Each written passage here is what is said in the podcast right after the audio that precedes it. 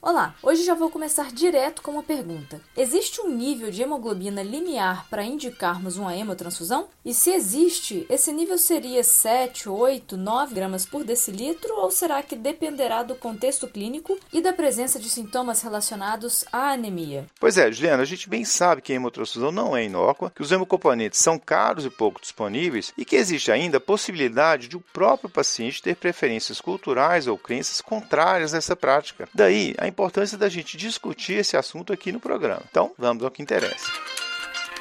Vandak, no passado a tendência era hemotransfundir quando a hemoglobina estivesse abaixo de 10 ou quando o hematócrito fosse menor que 30. A ideia aqui era baseada numa conta simples, que é a da oferta de oxigênio aos tecidos, que leva em conta os níveis de hemoglobina, seu conteúdo de oxigênio e o débito cardíaco. Mas as evidências foram surgindo e hoje sabemos que a manutenção de valores elevados de hemoglobina nessa faixa aí de 9 a 10 não traz impactos positivos para o prognóstico de pacientes agudamente enfermos, mesmo naqueles com doença crítica. Pois é, Juliana, a tendência nos últimos anos é a de adotarmos uma estratégia chamada restritiva de hemotransfusão. Mais uma vez, o menos é mais parece prevalecer. Isso, Van Dijk. Já já a gente vai detalhar melhor esse tipo de estratégia. Pessoal, hemotransfundir demais, ou seja, oferecer muito concentrado de hemácias para se atingir níveis maiores de hemoglobina, além de não ter benefício, como a gente vai ver na maior parte dos casos, tem outras implicações muitas vezes negativas. Exato. São vários os riscos envolvidos nessa prática, né, Vandak? Como a ocorrência de reações imunológicas que envolvem hemólise e a lesão pulmonar aguda, a famosa trale da sigla em inglês, além da possibilidade de sobrecarga volêmica, com uma adaptação ao volume ofertado, sobrecarga de potássio, dentre outras possibilidades. Temos que respeitar também as preferências dos pacientes, né, pessoal? Cuja recusa pode ser pautada em questões culturais e mesmo religiosas. Fora o custo e a preciosidade dos hemocomponentes, né, Juliana? Isso torna ainda mais importante uma boa seleção de quem de fato poderá se beneficiar deles. Bom, mas é claro que para contrapor os pontos negativos, por assim dizer, relacionados aí a uma transfusão, obviamente é um racional que justifique indicar esse procedimento em muitos cenários também, né, Juliana? Sim, Van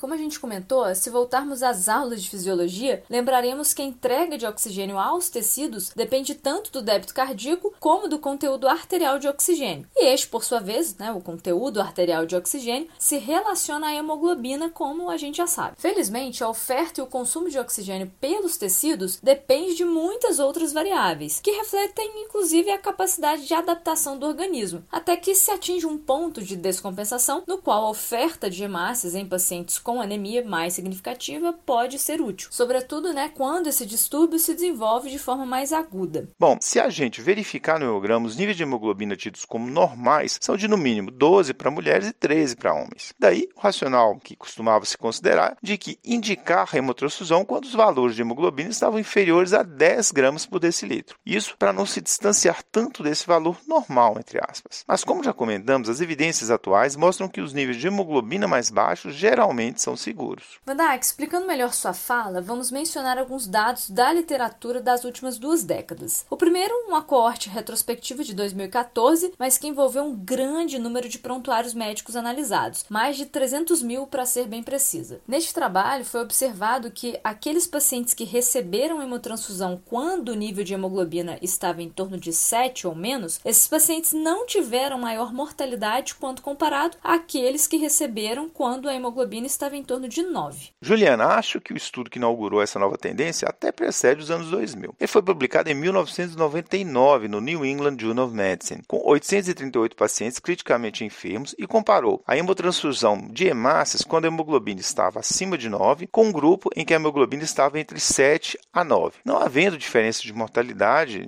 em 30 dias entre esses dois grupos. Este trabalho foi seguido de vários estudos importantes, muitos direcionados a perfis específicos de pacientes, como em pós-operatório, síndrome coronariana aguda, vítimas de hemorragia digestiva alta, etc. E para compilar a maior parte das evidências produzidas até então, em 2021 foi publicada uma meta-análise que corroborou esses dados todos. Isso, Van Dijk. Essa meta-análise publicada na Cochrane incluiu diversos ensaios clínicos randomizados, totalizando cerca de 20 mil pacientes, tanto cirúrgicos como clínicos. Os trabalhos incluídos comparavam a realização de hemotransfusão quando a hemoglobina estava por volta de 7 versus quando estava por volta de 10 gramas por decilitro. A isso se deu o nome de estratégia de hemotransfusão restritiva, quando o limiar para hemotransfundir ou para administrar o concentrado de hemácias era uma hemoglobina em torno de 7 a 8 gramas por decilitro, versus a chamada estratégia liberal, quando esse limiar era entre 9 e 10 gramas por decilitro. Explica aí para os nossos ouvintes, Juliana. Então, aquele grupo de pacientes alocados na estratégia de hemotransfusão restritiva recebeu o concentrado de hemácias quando a hemoglobina estava abaixo de 7 ou abaixo de 8, a depender do ensaio clínico. Já na estratégia liberal, os pacientes receberam hemotransfusão quando a hemoglobina estava abaixo de 9 ou 10, também conforme aí o trial analisado. Pessoal, percebam que os pacientes do grupo de hemotransfusão restritiva certamente receberam menos hemotransfusão comparado com os da estratégia liberal. Basta a gente pensar no seguinte exemplo: um paciente que tem hemoglobina em torno de 8,2 na estratégia restritiva não receberá hemotransfusão, já que o limiar para receber esse, esse concentrado de hemácias é de no mínimo 7 ou 8 nesse grupo.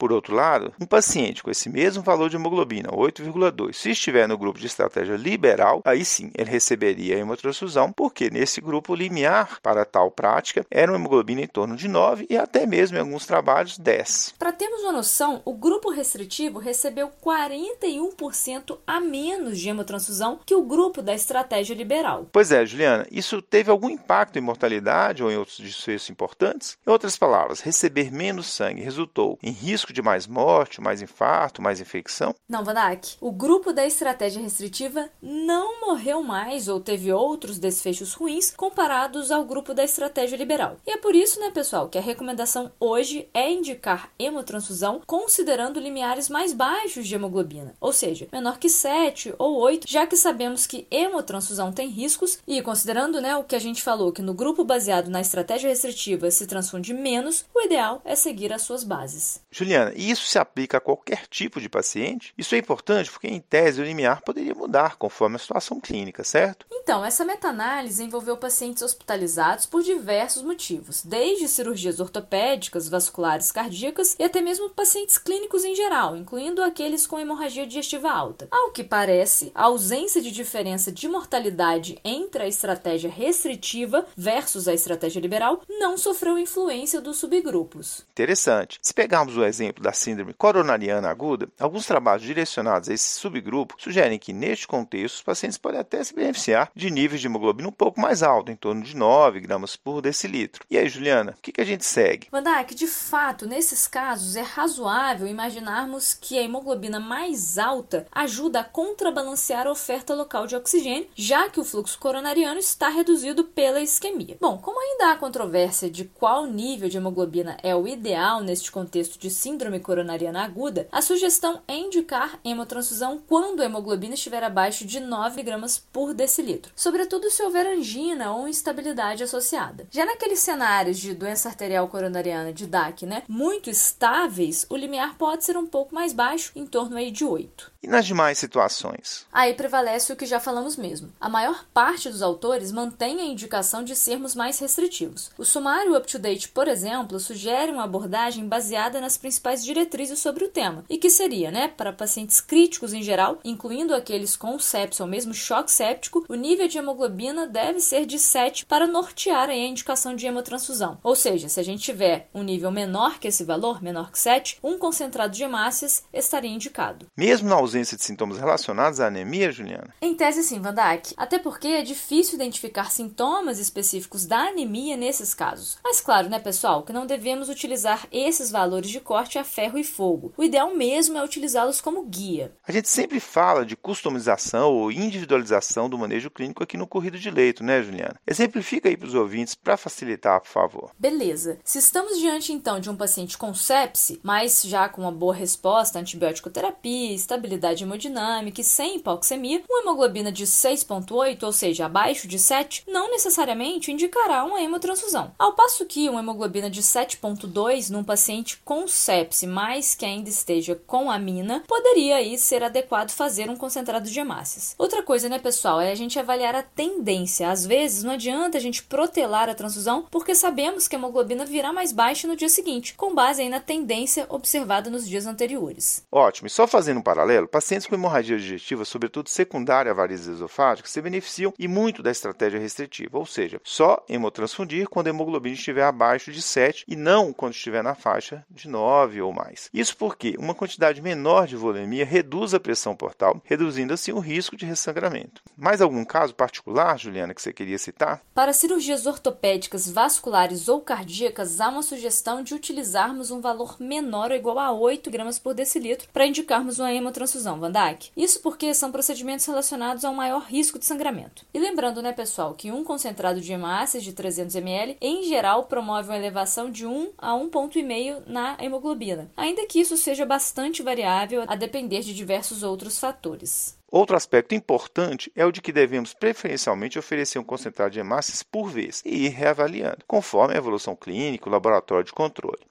Bom, vamos então ao resumo para a gente fechar.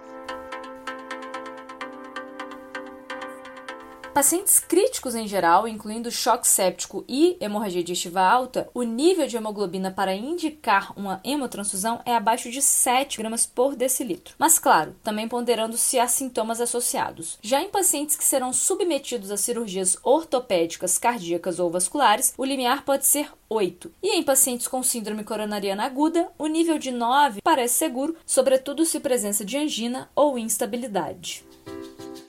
Com roteiro e edição de Vandac Nobre e Juliana Vieira e produção de Bernardo Levindo, este foi mais um Corrida de Leito, o podcast da Cura em Lab.